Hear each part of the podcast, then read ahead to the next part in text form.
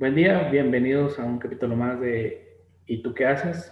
En este episodio vamos a hablar un poquito más de lo que es este, la escuela y lo que es la educación para los niños. Este episodio dedicado más para los papás y para ello nos va a acompañar una excelente mujer que es Xiomara Mendoza.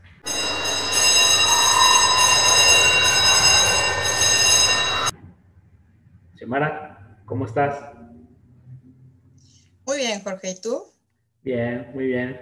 Muchas gracias por acompañarnos en este episodio para hablar un poquito de lo que es la educación y la escuela, y más sobre todo en estos tiempos de COVID.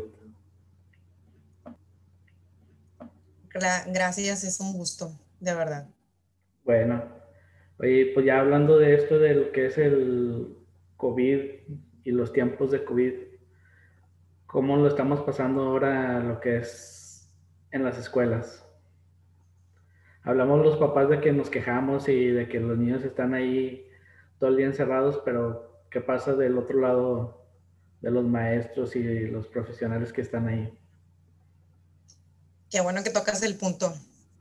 La verdad es que sí es cierto. Eh, ahorita prácticamente todo se ha girado en torno a cómo se ha vivido la pandemia en el reflejo de la familia, en el reflejo del hogar, en el reflejo de la casa.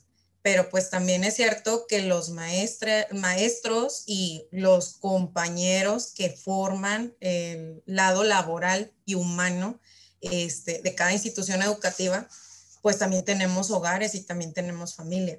Entonces, eh, si fue algo muy agresivo el cambio que tuvieron todos los niños y las mamás y obviamente pues también los papás que les llegó de repente el tener al hijo en casa y aparte encargarse de seguir dándoles clases ellos, porque por el lado de la escuela, pues el maestro hace lo que puede, estando a distancia.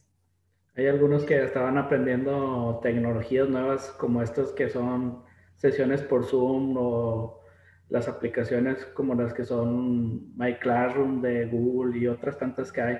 Y pues también tienen que prepararse para todo eso, ¿no? Sí, claro. Mira, sobre todo en el lado, eh, ahí, acuérdate que son dos sistemas, el sistema público y sistema particular. Entonces, por ejemplo, en el, en el sistema público, eh, Secretaría de Educación les dio como herramienta lo que fue Escuela TV, ¿verdad? Y en algunos casos, no todos, dependiendo de los maestros, algunos sí tenían la oportunidad de querer seguir en contacto con sus alumnos. En el caso de un sistema en particular, pues obviamente no te puedes limitar a una escuela TV. Tú tienes que brindarles el apoyo con herramientas como estas plataformas que acabas de mencionar y algunas otras que son más complicadas todavía. Este, y la verdad es que si tú me preguntas, por ejemplo, en el caso de nosotros, por el lado particular, no hemos dejado de, de capacitarnos incluso en las vacaciones, que no fueron relativamente vacaciones, ¿verdad? Este, el personal se tuvo que capacitar completamente sobre estas plataformas para poder abrir el espacio de contacto directo o un poco más directo con los alumnos y con los papás, ¿verdad? Para que no se sintieran solos en esta, en esta nueva normalidad. Pero la verdad es que eh, lo complicado existe porque yo creo que hay mucha situación ya dentro en la que no te permite ni tolerar ni ser paciente con todo esto que estamos viviendo.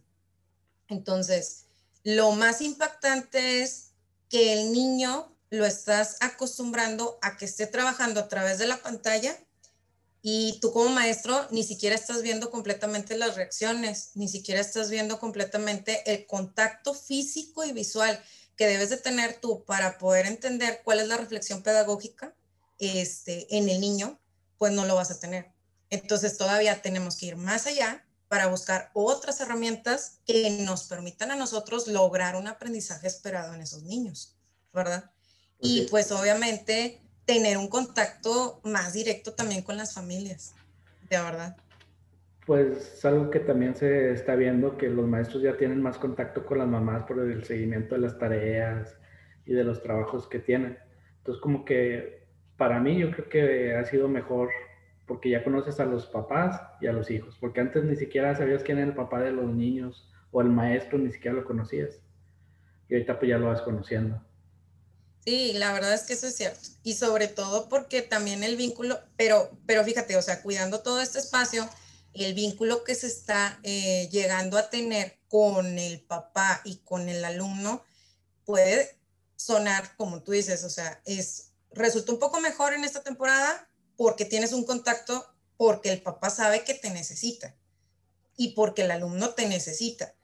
Pero, por ejemplo, llegar a suceder que en un futuro volvemos a la normalidad, ¿qué va a suceder? Porque no va a haber ya ese tiempo de contacto. La misma reflexión pedagógica te lo va a limitar al espacio del salón. Entonces, aquí es lo que te digo, o sea, eh, tendremos que buscar nosotros otras herramientas que permitan al padre de familia entender que nosotros hacemos lo que podemos con una herramienta. Es lo mismo que trató de hacer Secretaría de Educación con el instrumento de Escuela TV, que la verdad no está mal. Tiene un, un completo esquema de los bloques de educación por el nivel y por el grado que se está cursando. La situación es que le pones la transmisión de un programa de educación durante ciertas horas y luego lo están repitiendo y repitiendo y repitiendo, cuando la verdad es que la reflexión no se trata de eso. Pues no, pero bueno, son temas muy extensos que no acabaríamos en, en esta hora ni, ni todo el día. Así es. Pero bueno, continuando sobre que las inscripciones y que ya entramos en el mes de febrero, este, ya vienen las inscripciones y la parte de que cuando ocupas la ayuda de ingresar a una escuela, siempre metes lo que decimos las palancas o el amigo del amigo para que nos ayude. porque siempre hay que hacer eso? Bueno, la mayoría. Pues es que depende también qué es lo que busques. Eh, digo, en el sistema público siempre va a ser primero apoyar al amigo del primo del vecino. Y sobre todo si es del director. Entonces ahí no va a haber con que, este, si yo conozco al director y yo quiero que mi hijo entre ahí, me va a negar la oportunidad, ¿no? Claro que el hijo, el primo, el vecino, de todos los maestros y todo.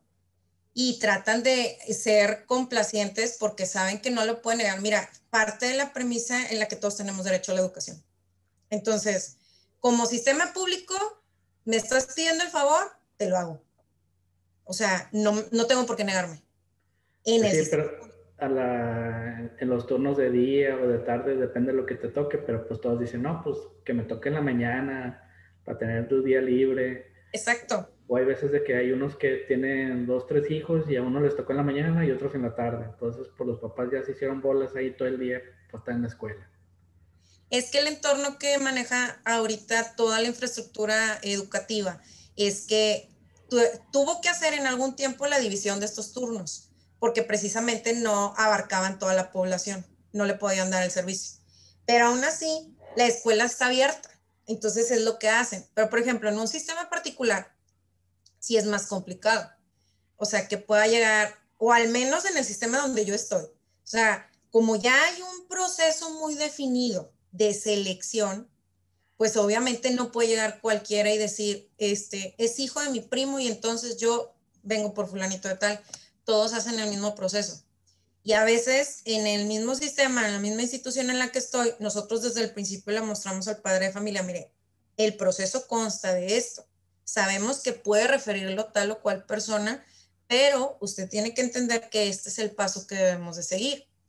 Y luego a veces sale que los niños son afortunados, salen bien en las evaluaciones y aparte hay cupo disponible, bueno, entonces se los proporcionamos. ¿Por qué nosotros tenemos que apegarnos a esto? Porque incluso Secretaría de Educación con las escuelas particulares, en algunos casos, no en todos, es igual. Este, en algunos casos, no en todos, eh, te pone como candados.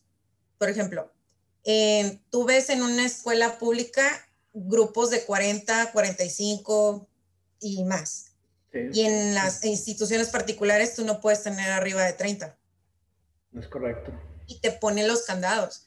Entonces, precisamente por eso nosotros tratamos de regular. Pero, por ejemplo, en mi quehacer y en mi función dentro de este sistema, lo que yo puedo hacer al padre de familia cuando no tenemos un cupo que se le pueda otorgar o cuando el niño no sale eh, apto en su nivel maduracional y académico para poderse integrar a ese grado, tratamos de referirlo. Y de referirlo no como recomendado para que entre a una escuela porque va recomendado, sino simple y sencillamente es darle una opción, ¿verdad? Este, no dejarlo solo, pero es por lo mismo, porque sabemos que todo el mundo tiene derecho a la educación básica. Está bien. Oye, y luego decías de que ustedes eligen, bueno, se hace una parte de elección de la institución hacia el alumno, pero también es la parte de que el papá sepa escoger la mejor escuela para su hijo. Ahí, ¿cuál es la recomendación que tú nos puedes hacer? Que siempre, siempre, siempre se debe tener en cuenta que cuando tú tocas a la puerta a cierta escuela, es porque tú ya supiste a qué se dedica, cuáles son los valores que tienen, cuál es su misión, eh, si realmente es algo que les va a aportar y que van a tener suficiente compromiso para saber que van a, van a tener éxito este, todo este tipo de instituciones dentro de la formación de tus hijos. La verdad es que esta elección es la que debe de impactar más. O sea, hay que recordar que si tú vas y tocas a la puerta de cierta escuela es porque estás consciente de que es lo mejor para tu hijo. No es algo que quieras solamente porque viste que tu vecina está yendo también a tal o cual escuela, a tal o cual colegio. Y luego de repente cuando la misma escuela te dice, no, es que el camino es blanco, pero usted se está yendo por un camino gris, déjeme retomar este camino blanco, pues realmente ahí va a haber un choque y el más confundido suelen ser los niños. Ya los cambian de escuela cada rato después. También, algunos, pero algunos necesitan cambios. Acuérdate que los cambios son para mejorar. Eso también tienen que tener en cuenta. Y si en realidad tú no le das esa estabilidad al niño de que es un nivel formativo y que tienes derecho a estudiar la primaria, estudiar la secundaria, bueno, desde el preescolar, dentro de una institución que sea acorde a tus creencias también, porque pues eso también ya es otro tema, este, pues desde ahí nosotros somos los que estamos este, contradiciendo, ¿verdad? Todo ese tipo de, de sentido. Por eso es importante saber elegir. Pues sí, pero los cambios que sean conscientes, no nomás por un capricho del papá también. O sea, hablando de los cambios son buenos. Cambios que sean conscientes en hacerlos, porque ya vieron todo lo que acabas de mencionar. Y no de que, ah, me peleé con la maestra o no me gustó cómo me hablaron al niño ya lo voy a cambiar. Claro. Entonces, ahí sí son los cambios, si son buenos o son malos. Claro. Bueno, yo creo que ahorita va a ser un poco más complicado que decidan cambiarse de escuela, ¿verdad? Este, sí, ahorita con que dos veces por la misma situación a distancia. Así es. Pero bueno, no sé si tengas algo más que agregar para la audiencia o algún punto extra. Pues nada más recordar este que la única forma que se establece de un contrato con una escuela este, para validar esa educación con tu hijo, pues realmente es sujetarte a un proceso de inscripción. O sea, es prácticamente tener la idea de que hay tiempos que se establecen y que la misma institución tiene ese tiempo y esa oportunidad. Entonces, si tú como padre de familia sabes que un ciclo escolar inicia en agosto, pues sí, eh, en teoría las inscripciones deben estar abiertas todo un ciclo escolar previo, pero formalmente febrero es un mes ideal porque incluso ya está regularizado, o sea, eh, tienen muchos años que a nivel de esta región, Secretaría de Educación estableció un sistema en el que te otorgan cartas de asignación, que a la vez no puede ser tan oportuno, pero te da idea del tiempo preciso. Entonces, si tú llegas y tocas a la puerta en el mes de agosto para inscribir a tu hijo a primero de primaria, pues creo pensar yo que en todo se sabe que vas muy tarde. O sea, deberíamos de tener la idea que debe de ser previo y previo con anticipación. En febrero son las inscripciones. Así como dice el comercial y como ha sido durante muchos años. Muy bien. Pues muchas gracias por las aclaraciones y tus puntos de vista. Y pues nada, Muchos saludos. Ok, muchas gracias. la verdad. Este, cualquier cosa, pues, eh, la verdad es que yo no tengo redes sociales ni nada y pertenezco a una institución particular en la que no puedo hacer promoción, pero pues tranquilamente estamos a, a disposición de correos o algo por el estilo. Bueno, hay que dejen los comentarios aquí debajo en el, del video. Ok. ¿Sale? Bueno, pues esto ha sido todo. Muchas gracias y pues nos vemos en el siguiente capítulo. Hasta luego.